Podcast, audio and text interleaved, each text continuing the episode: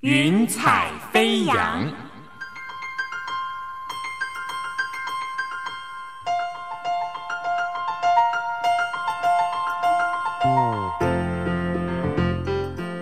让每一朵云彩的生命牵引着你心灵的飞扬。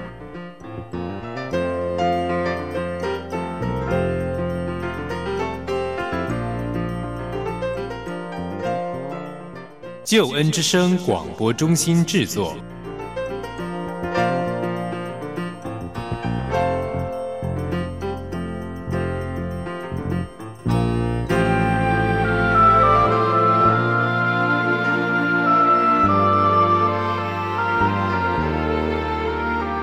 欢迎收听由台湾救恩之声广播中心所制作的生命故事集《云彩飞扬》。我是静怡，邀请你听听别人的故事，想想自己的生命。朋友，你可以想过更生人他们所经历的事情吗？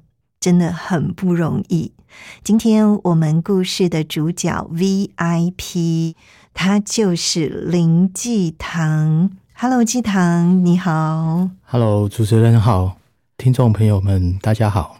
基堂，我们刚才讲到说，其实“更生人”这三个字，虽然现在社会上都理解、都知道，但是我们真讲到这个过程呢，不是很容易就可以度过的。所以，要不要一开始先跟我们聊一下你自己的遭遇呢？就像主持人说的，更生人会有个不容易的过程。嗯，那。为什么跟生人会走进监狱？其实也是一个过程。那走进监狱以后，其实又是呃另外一个过程。是出狱以后，其实也就是最关键的，就是最后一个过程。其实，在每个过程当中，对一个人的生命，其实都是有非常大的影响，包括成长的背景，然后你在监狱中你所经历的事情，那，包括你出狱以后的选择。嗯，其实。嗯，每个阶段其实都有它不容易的地方。对，是，对，特别是知道鸡汤也有讲到说，很不容易是出狱的那个过程。是要不要先跟我们讲一下是怎么样？为什么你会觉得这个过程特别多的挣扎呢？因为我是三十六岁的时候进监狱的。那呃，我从小到大的经历呢，其实我对。以前我非常热爱在我以前的生活方式里面，但是我进到监狱里面以后，我在监狱里面受洗的。后来呢，出狱以后，因为家人希望我到中途之家先去住个一年，然后去改变生命。嗯，但是呢，嗯，对我来说，因为我坐了八年的牢，对于在一个不自由的环境待了八年的我来说。要我出狱以后再到一个地方，也是同样不自由的环境，再待个一年，其实呃是非常不容易做的决定。真的哈，的确是很多人会以为说，更生人可能原本就是像工作不稳定啊。可是基堂，我们知道说，你本来是有很好的工作耶。所以怎么会踏入这样子的一个路途？而且你后来自己还是夜店的老板，让人跌破眼镜。怎么会有这么大的转换呢？哦，因为我刚退伍的时候，我就开了一家室内设计公司。对对，因为我我小时候爸爸是开室内设计公司的，那时候有有一些经验，所以我退伍以后我就开室内设计公司。然后呢？但是在这过程当中，我认识了一些开夜店的兄弟啊，那我就很喜欢跟他们跑夜店。那有一次他们就是要装潢一家夜店的时候，就是请我帮忙。那请我帮忙，我想说，嗯，那我干脆把我呃装潢的资金也投下去。那投下去，我就变成股东。嗯，对，那我就是走进了这个行业。对。是，对，那也是在那个环境下面，我就接触到了毒品。对，嗯嗯，是。像很多人说，我们不应该把夜店污名化，因为大家常常会把夜店跟毒品联想在一起。是但是你的确是在夜店接触到毒品，所以那个过程是怎么样呢？呃，那个过程，其实那时候我在经营夜店的时候，那时候是一个新兴毒品刚进入台湾市场的时候，呃，我就是碰到了这些新兴毒品，呃，也就是呃摇头丸、大麻这些的，呃，那一开始碰到的时候，我就觉得啊，这个东西太容易让我满足了，对，所以我就陷在里面没有办法自拔，然后我可以跟那些朋友一个礼拜一玩就玩五天，然后两天在家里睡觉。哇，对，嗯，其实那时候生活有点有点像人不像人，鬼不像鬼的生活。嗯，对，刚才你提到说，一般也不会想要主动去戒毒这些的，所以那个改变的契机是什么？你怎么脱离毒品？其实呢，我是直到被抓到监狱里面的时候，我才发现哦，自己的人生走到了一个尽头。一个人他其实，在那个毒海里面的时候，他不会不会去想要戒毒，他唯一想的只是说我的下一餐在哪里。我指的下一餐是说，不是下一餐的食物，而是我下一餐的毒品在哪里。一开始你可能会有很好的生活、很好的收入，但是当你一旦沉迷毒品以后，你就没有办法专心在正当的事情上面，所以慢慢的，你的原本的积蓄可能就会花光，甚至你原本的你开始会卖房子、卖车子，呃，一切都会为了毒品。然后呢，渐渐渐渐的，你为了毒品就开始会犯罪。那我会进去坐牢，后来也是因为除了毒品以外，我还有一些别的案子。所以是进到监狱被迫戒毒吗？哦，是，其实进监狱之前，我是还没有想过说要戒毒，因为那时候满脑子只想说，呃，我要用不断的需要用毒品来满足我自己。嗯，对，嗯，我记得我被收押在看守所的时候，其实我那个时候才惊觉说我的呃人生怎么会走到这个地步。呃，我记得我收押在看守所的时候，我母亲她来看我，她问我被判了多久，然后我跟她讲说被判了十一年，然后她听了她就很难过，她就掉了眼泪。那我看着她哭，其实我很心疼，那我也跟着掉了眼泪。我母亲她看到我哭，她就急急忙忙从包包拿出卫生纸要帮我擦眼泪，但是她却忘了一件事情，就是我跟她中间是隔着铁窗跟玻璃的，所以他的手就贴在那个玻璃窗上。那个画面其实一直深刻的在我的脑海里面。呃，我不知道一个人吸毒犯了罪，呃，竟然连一个母亲想要帮孩子擦眼泪的权利都可以被剥夺。那个时候，其实我才惊觉，说我人生原来走到一个地步，已经开始伤害自己，也开始伤害我的家人。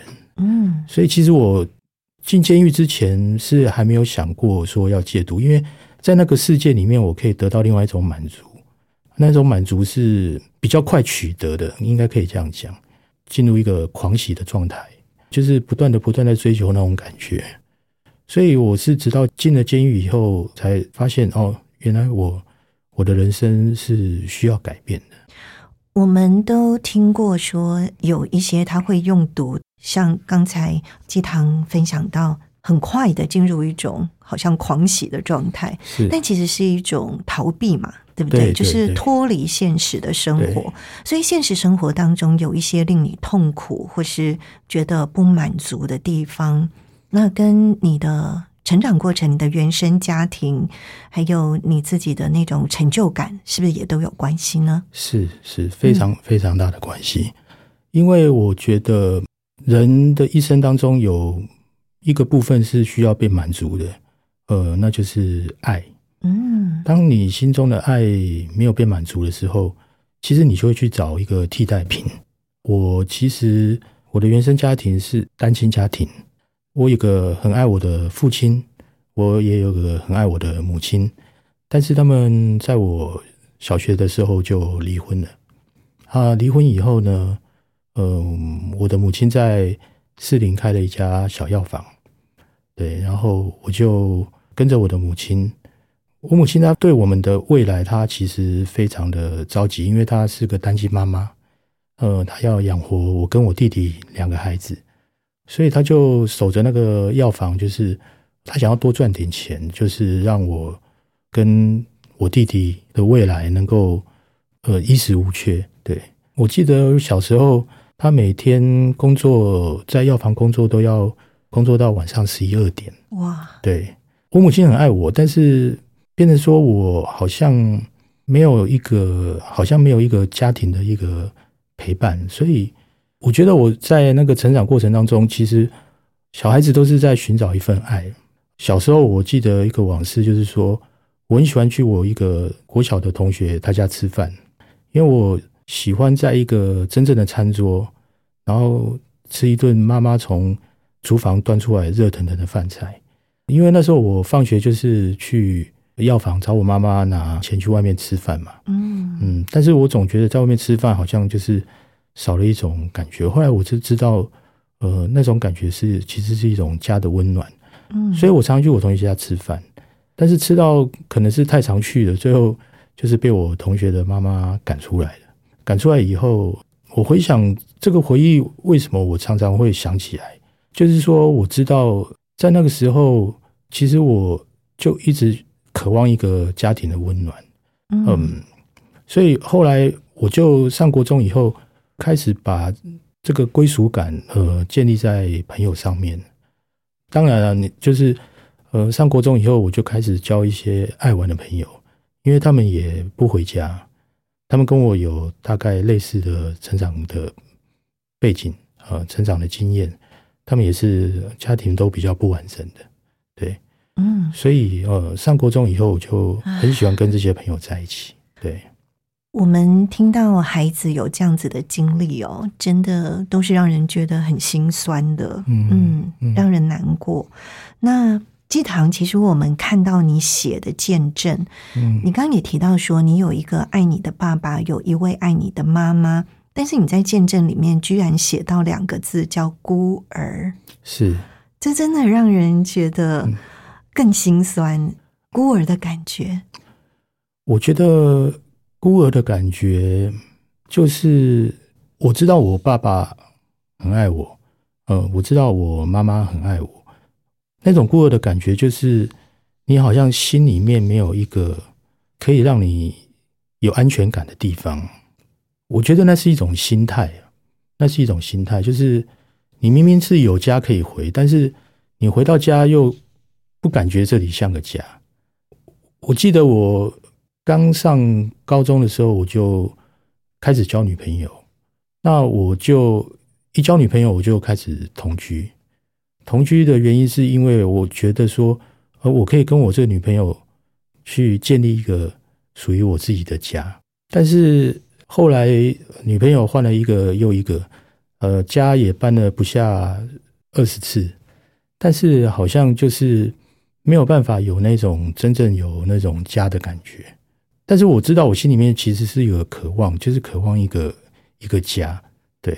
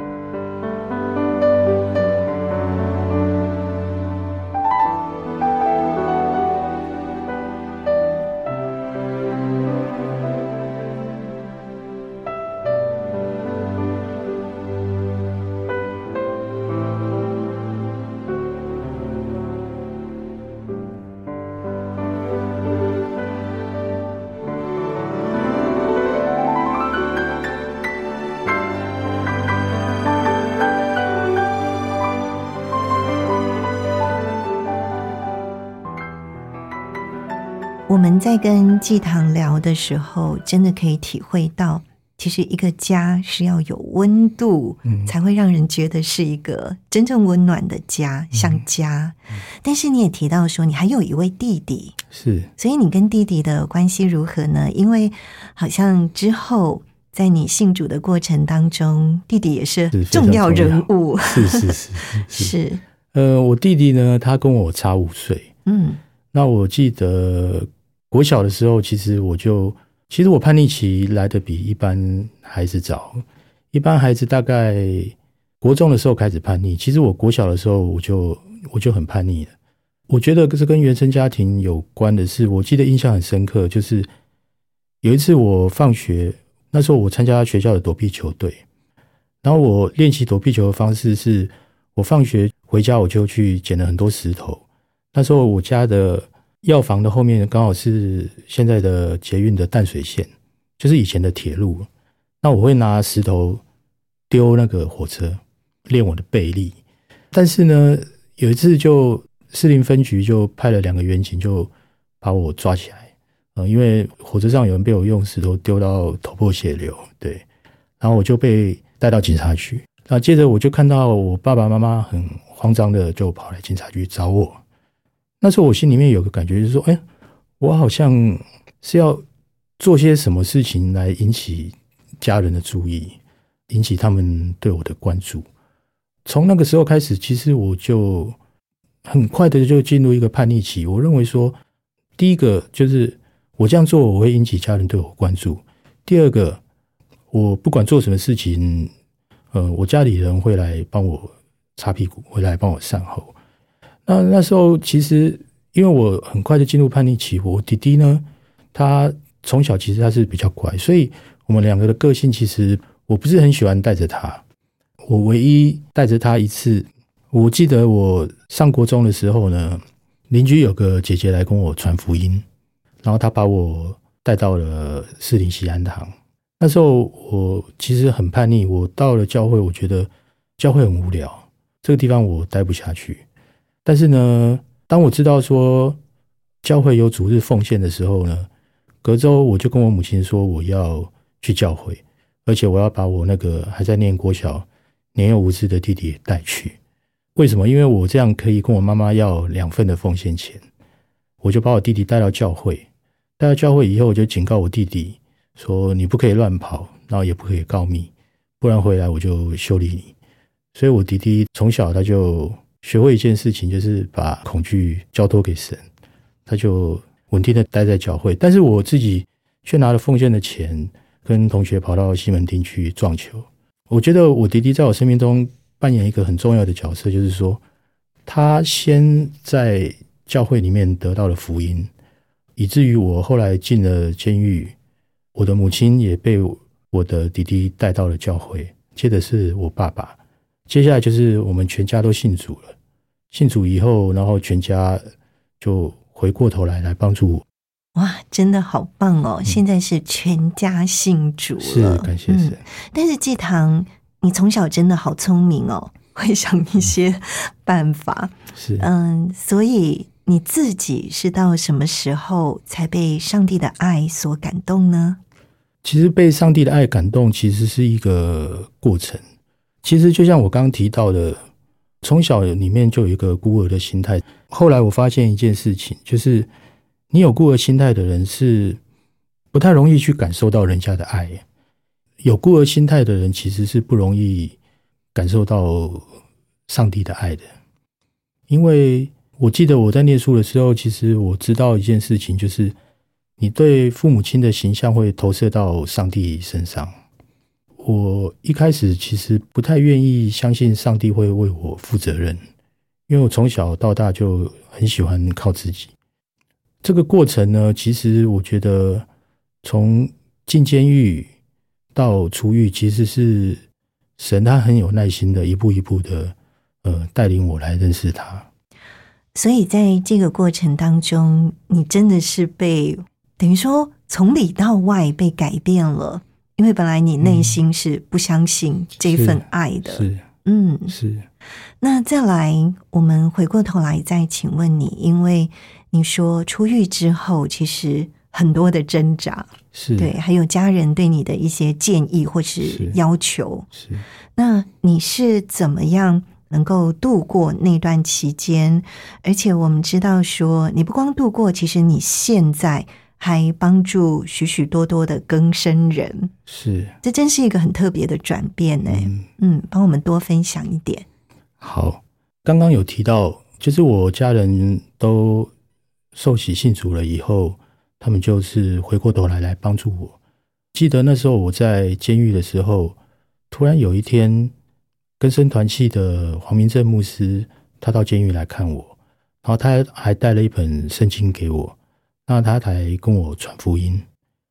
那个时候，其实我隐隐约约，我有感受到这个上帝好像是真的，因为我看到我弟弟，呃，我爸爸、我妈妈，一个一个都相信上帝了。呃，我隐隐约约觉得说，这个上帝是不是嗯，我可以信任的那一位，然后我可以相信他能够帮助我的那一位。但是呢，在监狱那个环境，其实要相信他也非常的不容易。我记得后来我在监狱里面受洗，呃，我受洗的原因是因为说我希望让家人能够放心，因为我想到我妈妈，她因为我坐牢，然后那么的难过，所以我想说我应该做些什么，让她感觉好一点，让他感觉我有我有真的在里面洗心革面，我有在里面有改变，所以我就在监狱里面受洗。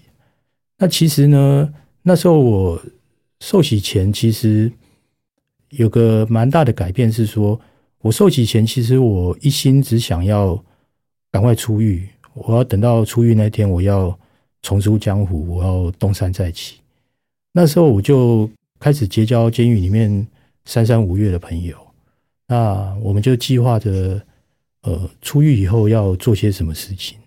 但是受洗以后呢，不知道为什么我就开始常常会做噩梦。呃，我最常梦到的就是我出狱以后被人家瞧不起，然后我常常会在夜里就是梦到这个噩梦的时候，我就在夜里惊醒，然后我就坐在床上，我觉得那种感觉很糟，就是那种羞耻感，好像深深在我的里面，甚至我想过说，出狱以后我要找一个没有人认识我的地方，然后我想要重新开始，因为我觉得那个刻在我里面的那个羞耻感，是连我自己都瞧不起我自己。我觉得这是受洗以后一个很大的改变。我本来不觉得以前做的事情有什么错，但是受洗以后，不知道为什么，我就为着自己以前所做的事情，常常会开始感到一些羞愧。但是那时候我还不太知道为什么会这样，所以那时候其实我里面有两个声音常常在对我自己说话，是我开始在经历神的一个阶段。就在快出狱的时候呢，其实我已经跟里面的一些兄弟讲好，我们出狱以后要做什么了。嗯，然后甚至在外面办公室也租好了，哇，对，办公室也租好了，就等着我出去。因为有的兄弟会先出来嘛，嗯，他们会先在外面，就是先打点，对对，先打点好一切。但是呢，快出狱的时候，我妈妈在会客窗跟我讲一件事情，就是说，她希望我出狱以后到中途之家去住一年，就像我刚刚提到的。嗯但是那时候我心里面真的是充满着挣扎，我觉得我真的是没有办法答应这件事情。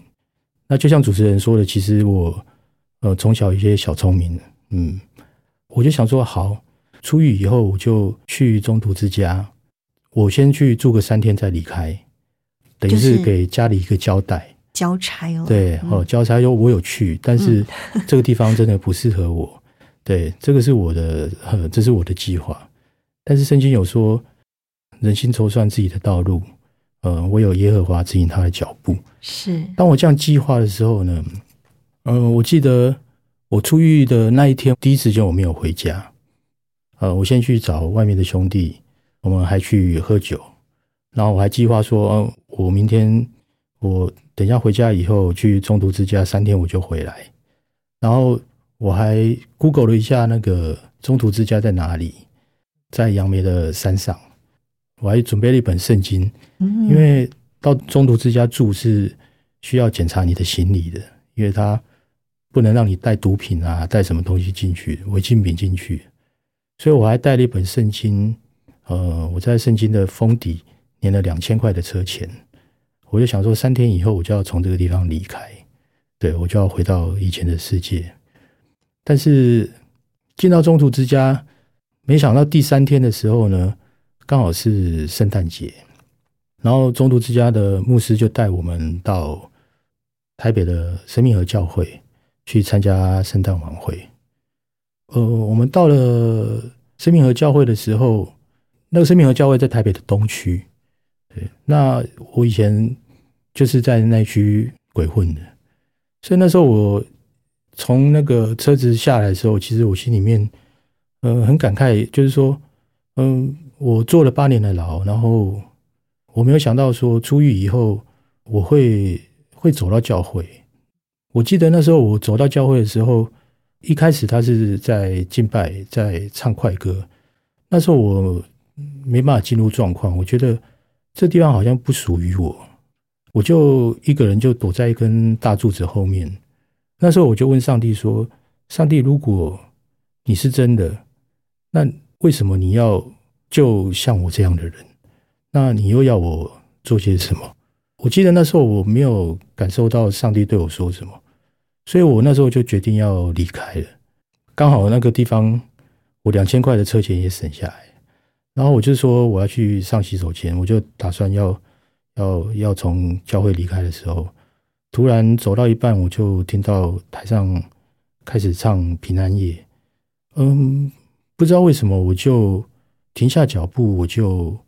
闭上眼睛听，听着听着，我自己也不知道为什么，我就开始流眼泪，嗯。开始流眼泪。那时候我就第一次经历到神的爱，嗯。我觉得，呃，这个上帝好像在为我担忧，因为我开始脑海中出现很多我以前很多朋友都死掉了，有的吸毒过量死的，有的跳楼死的，呃，也有被开枪打死的，嗯呃，其实我以前的朋友。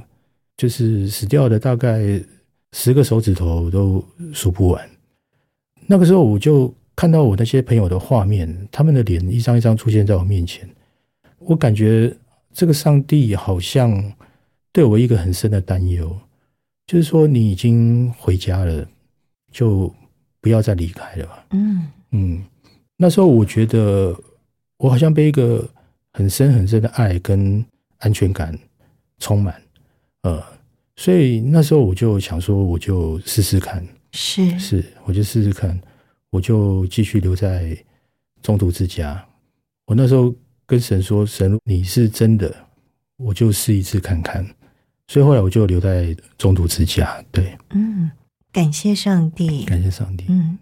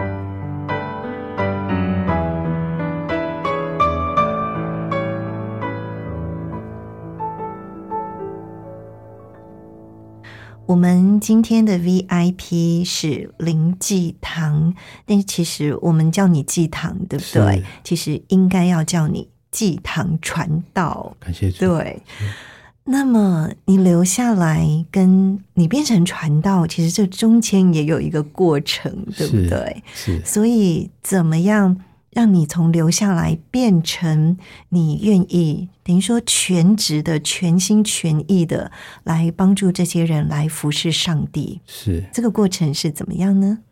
呃，这中间其实真的经过一个蛮长而且不容易的过程。嗯嗯，就像我刚刚说的，我在平安夜的时候，我第一次感受到这个神好像是真的，而且他好像是真的爱我，然后他好像想要使用我，但是我那时候也不太明白上帝要怎么使用我，所以接着我在中途之家就住了下来。但是在这过程当中，其实我我我常常会想要离开，因为那还是个不自由的环境。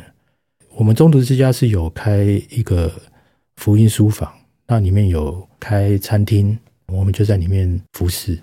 那时候我是做吧台的，我记得嗯有一次我在切水果的时候，我就越切越生气。呃，我就想说，以前好歹我也是各自备的，就没想到沦落在这边切水果给人家吃。后来我就越切越生气，我就走回宿舍，我就准备打包走人。那我记得那一天呢，我准备打包走人的时候，突然我看到桌上的翻开的圣经。那天下着雨，我印象很深刻的是，呃，那个台灯就照在我打开的那本圣经上面，嗯、我就觉得哦，这画面很美。然后我就走近一看，我就看到它上面写圣灵用说不出的叹息在为我祷告。那我看到这段经文的时候，我其实心里面其实很感动，而且我想到说，耶稣都帮我们上十字架，他为我们罪死，他甚至还帮门徒洗脚。嗯那我帮人家切个西瓜，我就我就气得要命。所以当我想到这样的时候，我就继续就留下来。那留下来的过程当中，慢慢慢慢的，我就感受到，哦，这个神是真的。因为在中途之间，我们每天早上都要灵修，都要读圣经。下午的时候就是在书房服侍，然后晚上我们会有团契的生活，然后我们就是一群愿意悔改的弟兄，大家一起分享经文，还有今天呃神在我们生命当中对我们说什么话。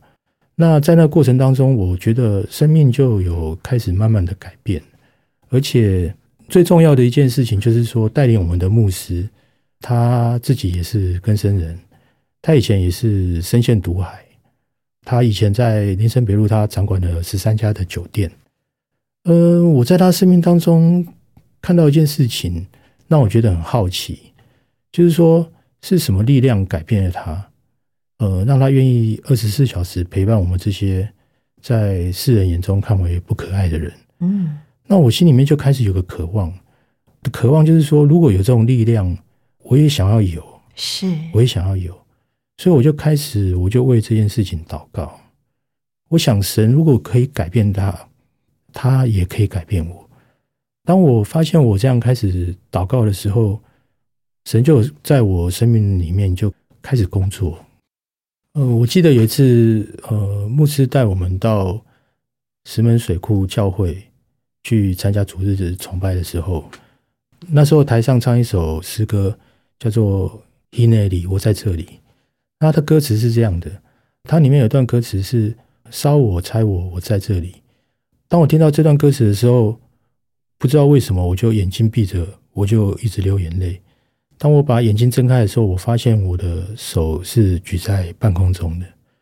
后来回去，我就问牧师说：“为什么会这样？”然后牧师就跟我讲说：“神在你的生命当中有呼召，嗯呃，呼召就是神要我去做一些事情。那时候我就开始相信说，上帝好像真的要使用我。所以说，后来我就常常为这件事情祷告。是后来祷告，经过一年以后，从中途之家离开了。那我就在想说，神要使用我，那时候也不知道神要怎么使用我，所以说后来我就去参加根生团契的志工。嗯根生团契志工那时候我是做天使树的志工，就是服侍受刑人的孩子。嗯，对ひねりひねり烧我柴我我在这里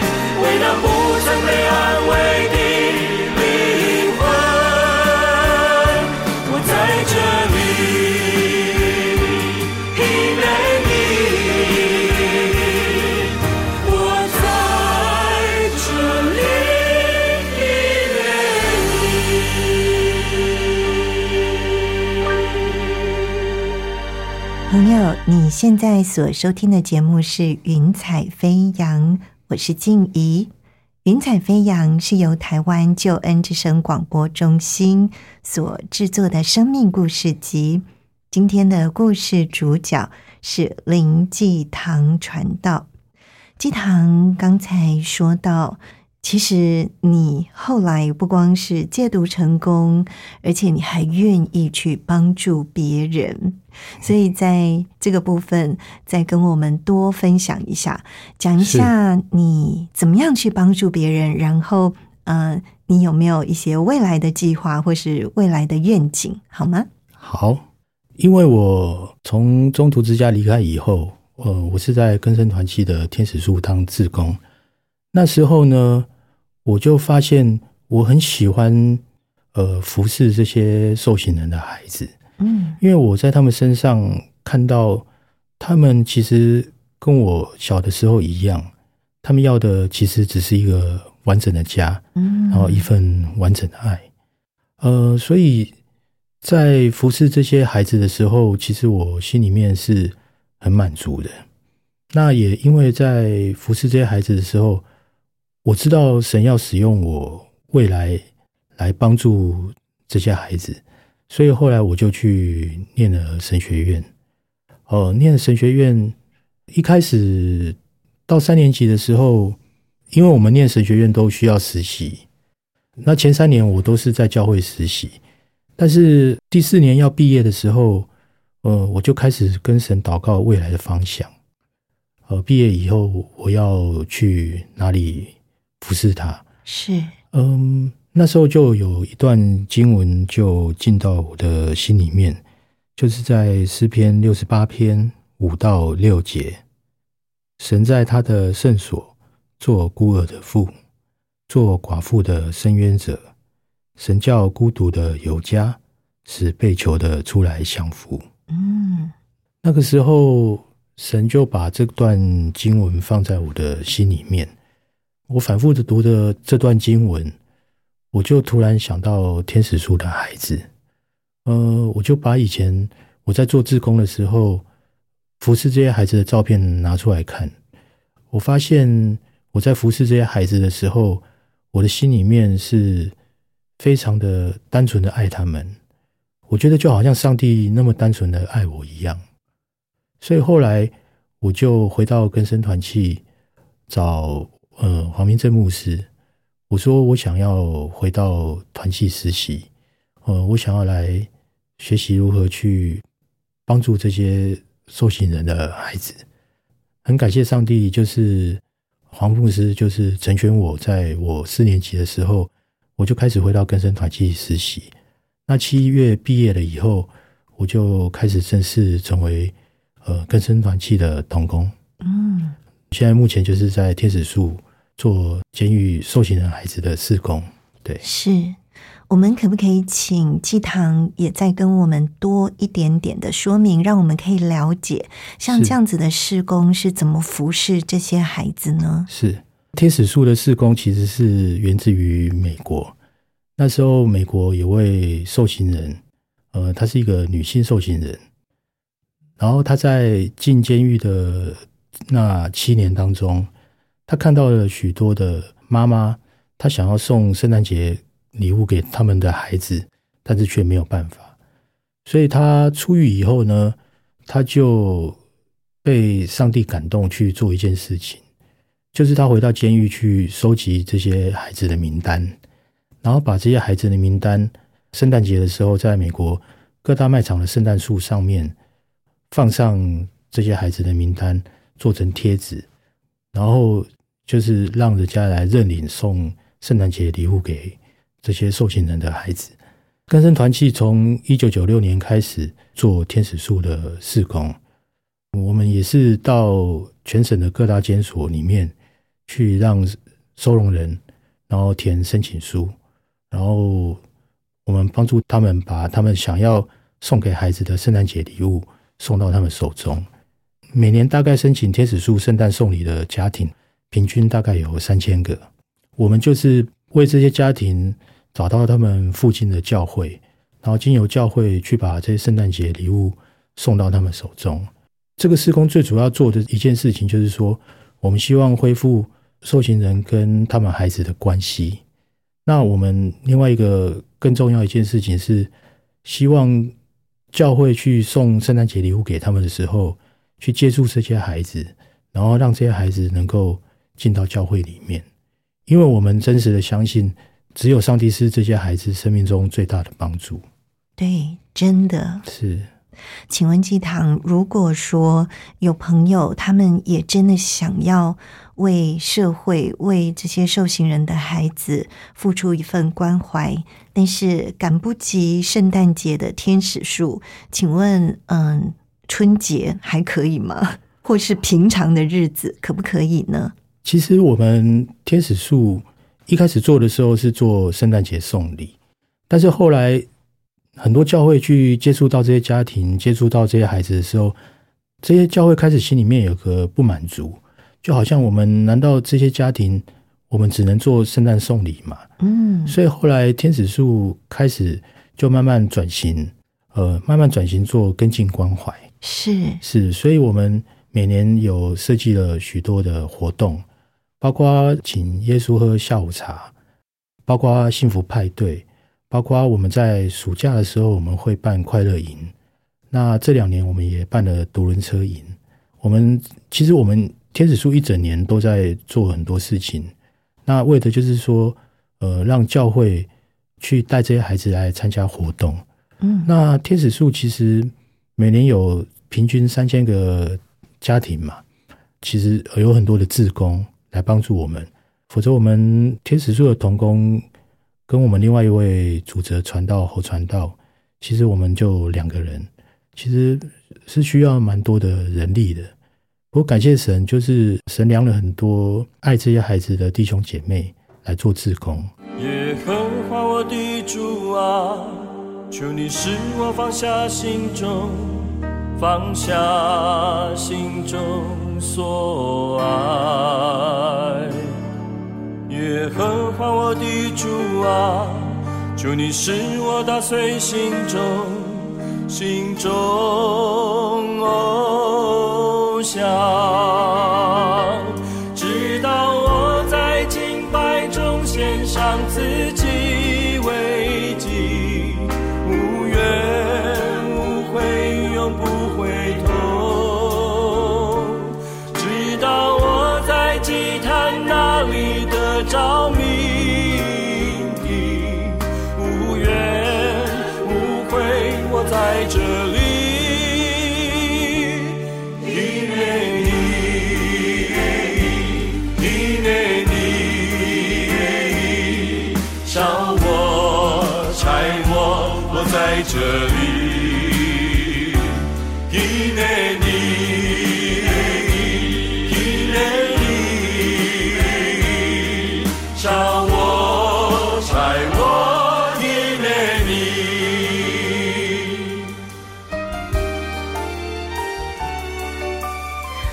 才鸡堂讲到的，像下午茶或者是幸福派对，听起来真的都很棒的活动。那要怎么样可以参与在其中呢？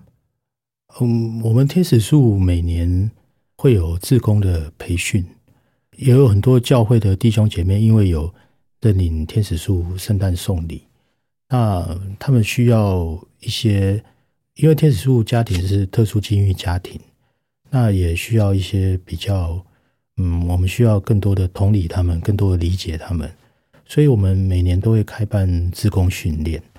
首先可以报名参加我们的志工训练，了解如何去陪伴、关心这些孩子，也可以为天使树来奉献。呃，如果真的没有时间的话，可以认领圣诞送礼，每个孩子我们礼物是三百五，那也可以为我们的各项捐款一整年的活动的经费来奉献。可以跟我们多描述一点点，比如说怎么样跟耶稣下午茶、幸福派对又是什么呢？哦，请耶稣喝下午茶，就是当我们把名单送到各教会，然后各教会去呃送圣诞节礼物以后，就认识了这些孩子。我们希望教会跟这些孩子多建立关系，所以我们就是有请耶稣喝下午茶这个活动，就是说教会认你的孩子，你送礼物，认识他们以后，你可以去找他们出来吃东西，呃，嗯去麦当劳玩都好哇，对。嗯，然后可以跟我们天使树来报销经费，嗯。对，每个孩子是三百块，一年有四次的可以申请请耶稣喝下午茶的活动，就是我们希望多跟这些孩子互动，多跟他们建立关系，因为他们需要陪伴。那幸福派对就是我们会在各区的教会举办，然后把那区的附近的天使树孩子找来，然后来参加幸福派对，嗯，然后希望他们能够呃有吃有玩，然后有耶稣是。的一个活动，是嗯，让他们有温暖、有家的感觉，是是嗯是真的好棒哦。是。这边我们也想请鸡堂讲一下，如果说想要报名，是到网站上吗？还是怎么样的报名方式呢？是我们根生团契有根生团契的官网啊，上面有外展四宫，外展四宫里面就有天使树。如果对天使树有感动的话，可以上我们的官网，呃，看一下天使树的各样简介。呃，也欢迎各位朋友来电让我们更多的跟你介绍天使树这个施工。哇，真的好棒哦！想到说，季堂从来到节目当中跟我们分享说，其实你一直在寻找家人，是，对你希望能够有一个温暖的家。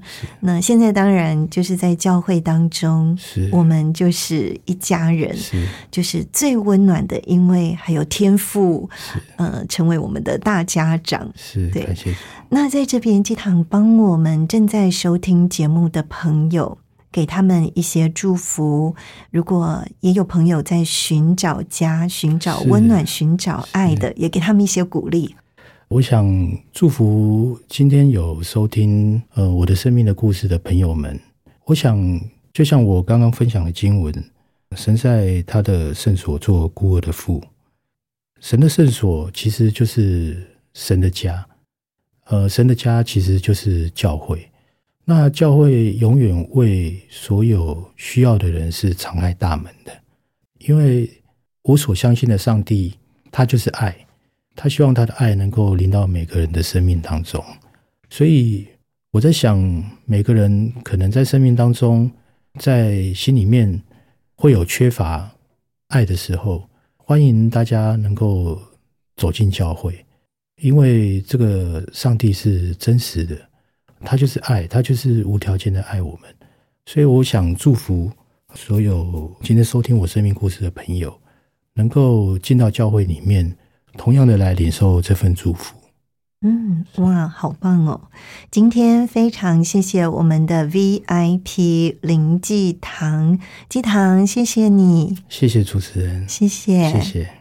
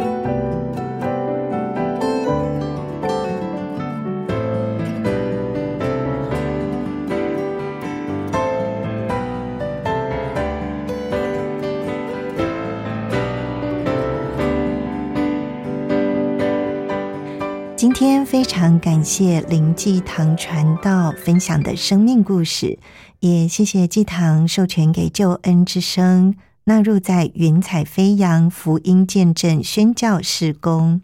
朋友，如果你跟继堂一样，想要寻找这份永恒的爱，你想要进入基督有爱的大家庭，非常欢迎你。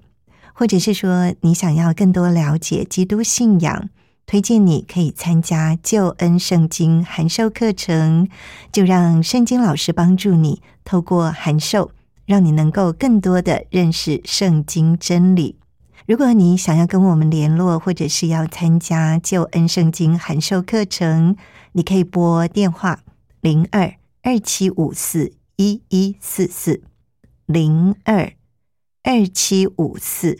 一一四四，也可以写信给我们台北邮政四十四至八十号信箱，台北邮政四十四至八十号信箱，请你注明“云彩飞扬”节目静怡收，静是安静的静，怡是竖心旁心旷神怡的怡，期待你的来电或者是来信。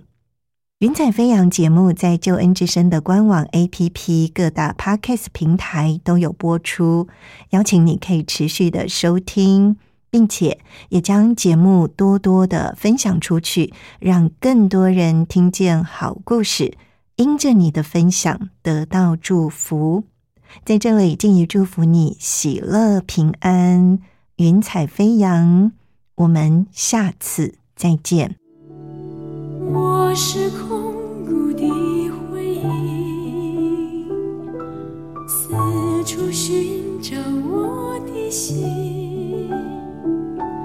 万片溪水和山林，我心依然。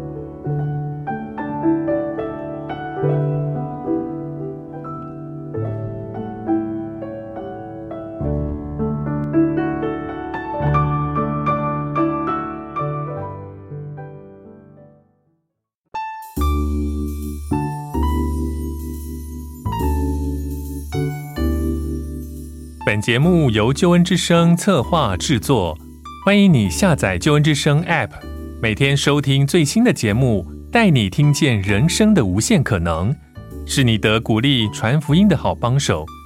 立即使用救恩之声 app 为自己为别人领受上帝的救恩之声。